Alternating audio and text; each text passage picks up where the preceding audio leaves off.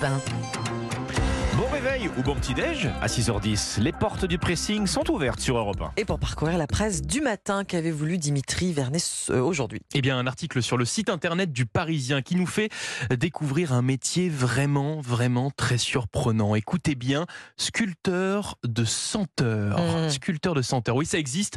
Et le quotidien nous en présente un ce matin, un de ces sculpteurs. Michael Moisev, dans son labo près de Toulouse. Ce généticien retraité reconstitue des odeurs de la vie quotidienne. hein. Je vous parle là d'odeur du chocolat, par exemple, de viennoiserie, de brioche, mais aussi d'autres bien plus surprenantes, l'odeur de la sexualité, de la mort et même de la lune. Oui, Michael a créé l'arôme de l'astre de la nuit. Comment a-t-il fait? Eh bien, il l'explique dans cet article. Il s'est servi de témoignages d'astronautes qui ont foulé le sol lunaire, puis après, eh bien, au fourneau, comme il le raconte, j'ai acheté de la poudre noire dans une armurerie que j'ai brûlée pour ensuite récupérer les molécules émises par cette combustion. Et là, bingo, vous avez la senteur de la Lune. En fait, Michael, vous l'aurez compris, c'est un petit peu un chimiste qui utilise des éléments pour illustrer des sensations olfactives un Mm. petit peu spécifiques, spécifiques, car pour lui, il ne fait pas du tout de la parfumerie. Il le dit d'ailleurs, un parfumeur peut s'en sortir avec 300 produits. Moi, j'ai de la demande dans tous les secteurs sans arrêt, puisque oui, c'est bien la clientèle qui le différencie du parfumeur. Un parfum, il est conçu pour des consommateurs lambda comme vous et moi. Les arômes du sculpteur de senteur, ils servent pour des événements, des musées, pour que vous compreniez bien l'odeur lunaire dont je vous parlais tout à l'heure. Elle a été commandée par la Cité de l'espace de Toulouse Ah oui. pour une exposition. Et oui, je suis désolé, vous n'allez pas pouvoir euh, vous parfumer d'odeur lunaire, Ah. malheureusement. C'est- donc c'est une grande immersion en fait visuelle. Exactement, euh, exactement. dans tous les sens. ce Bref, et son business, il cartonne. hein. Dans son labo, on retrouve des milliers de fioles d'odeurs spécifiques qu'il a déjà créées. Et ce n'est pas prêt de se terminer. hein. Il a encore énormément de commandes, comme euh, les senteurs océan ou encore forêt. Voilà. Odeur de la sexualité, de la lune, de la mort, immersion dans le laboratoire de Michael Moisef, sculpteur de senteurs. C'est un chouette article à retrouver sur le point .fr du Parisien. C'est ce qu'on appelle un nez. Alors l'odeur de la lune, je serais très curieux de. de- Ah oui. De sentir, moi Euh, personnellement. d'essayer, Mais hein. comment ont-ils fait, surtout à travers leur euh, combinaison pour, sentir, Oui, pour euh, respirer l'odeur Bon. de la lune? Bon, c'est ça, ça reste euh, du rêve. Mystérieux du Mais rêve oui, c'est aussi. bien. Qu'est-ce que vous avez repéré dans la presse Ombline ce matin? La page style, rafraîchissante, du Figaro. Je vais vous demander de regarder le bout de vos chaussures et si justement vous n'en portiez plus de chaussures, pas seulement à la maison, dans le jardin, sur la plage, dans la rue. En allant acheter votre pain, en allant au travail. Vous le savez par cœur, la mode est cyclique. Et pendant qu'une moitié de la fashion sphère voit les semelles des bottes et des baskets s'épaissir, et bien une autre suit le mouvement minimaliste. En fait, tout est parti d'une photo d'une paparazzade, écrit le Figaro. Sur le cliché d'un journaliste photo, on aperçoit le comédien australien Jacob Elordi, nouvelle coqueluche d'Hollywood, porter une veste en laine léopard, un jean délavé et pas de chaussures. Dans la rue, donc à Los Angeles, après être allé acheter tranquillement son café. La photo date de 2021, mais affole Internet depuis quelques jours, sauf en Australie où aller faire ses courses les orteils à l'air serait, et je l'apprends, une habitude. Dans la foulée, on voit Kenny West avec des espèces de bottes sans semelle. C'est improbable.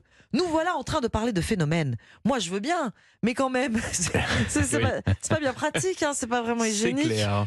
On va pas décrire euh, ici tout ce qu'on peut trouver sur le sol d'un trottoir. Non, non. Hein, On est en train de petit déjeuner sans parler de la probabilité élevée de se blesser. Ceci étant dit, si ce mouvement minimaliste vous tente, sachez qu'il existe depuis une vingtaine d'années les chaussures de course, les Five Fingers. Hein, vous savez, c'est les chaussures qui séparent chaque orteil. Ah oui, c'est vrai. Ah, c'est vrai. Voilà. Et qui vous rapprochent du sol. Voilà, marchons-nous, mar- marcherons-nous tous bientôt pieds nus? Question posée par le Figaro ce matin. Je sais pas si ça vous tente. Non, je la, je la- je la connais, ouais. Je la connais, vos tendances préférées, Ombline. Ne vous inquiétez pas. Chaussettes claquettes. Je sais que, Ah, je, je- je sais que c'est votre. C'est l'été ou c'est pas, l'été bien Bon sûr. alors, presque. Alexandre, c'est à vous. Bon, il y en a peut-être ce matin sur euh, la table de votre euh, petit déjeuner à la maison, des pots de yaourt. Alors, vous savez que nous, les Français, on est les plus gros consommateurs de yaourt au monde. Ah d'accord. Je savais pas du 800 tout. pots consommés chaque seconde en France. Wow. Voilà, c'est le, c'est le calcul, c'est le chiffre que je découvre ce matin dans les pages d'aujourd'hui en France. Bah, ça veut donc dire 800 pots de yaourt en, euh, en plastique, hein, pour la plupart, Aussi, oui. qui vont finir chaque seconde à la poubelle. À la poubelle. Or, tout cela ne peut plus durer. Vous vous souvenez qu'il y a quelques jours encore sur Europe 1, on recevait le, le député euh, centriste Jimmy Pain. Il était venu nous parler de sa proposition de loi, Mmh. euh, déclaration de guerre justement aux pots de yaourt en plastique. Eh bien, il semblerait que les industriels français euh, aient fini par prendre conscience du problème, puisque une semaine après les discussions à Paris contre la, la pollution plastique, hein, vous savez, en vue Oui. d'un- traité mondial, Bien eh bien, le syndicat professionnel de la, de la filière, hein, de Syndiffret, frais, qui regroupe les Yoplait et autres Lactalis, vient de présenter sa feuille de route pour réduire le plastique des yaourts. Aujourd'hui, il faut savoir que, et on en parlait avec Jimmy Pain, que plus de 80% de ces yaourts sont faits en polystyrène. Ça veut dire en clair qu'ils sont pas recyclés. Oui, hein. oui. C'est quasiment pas recyclable.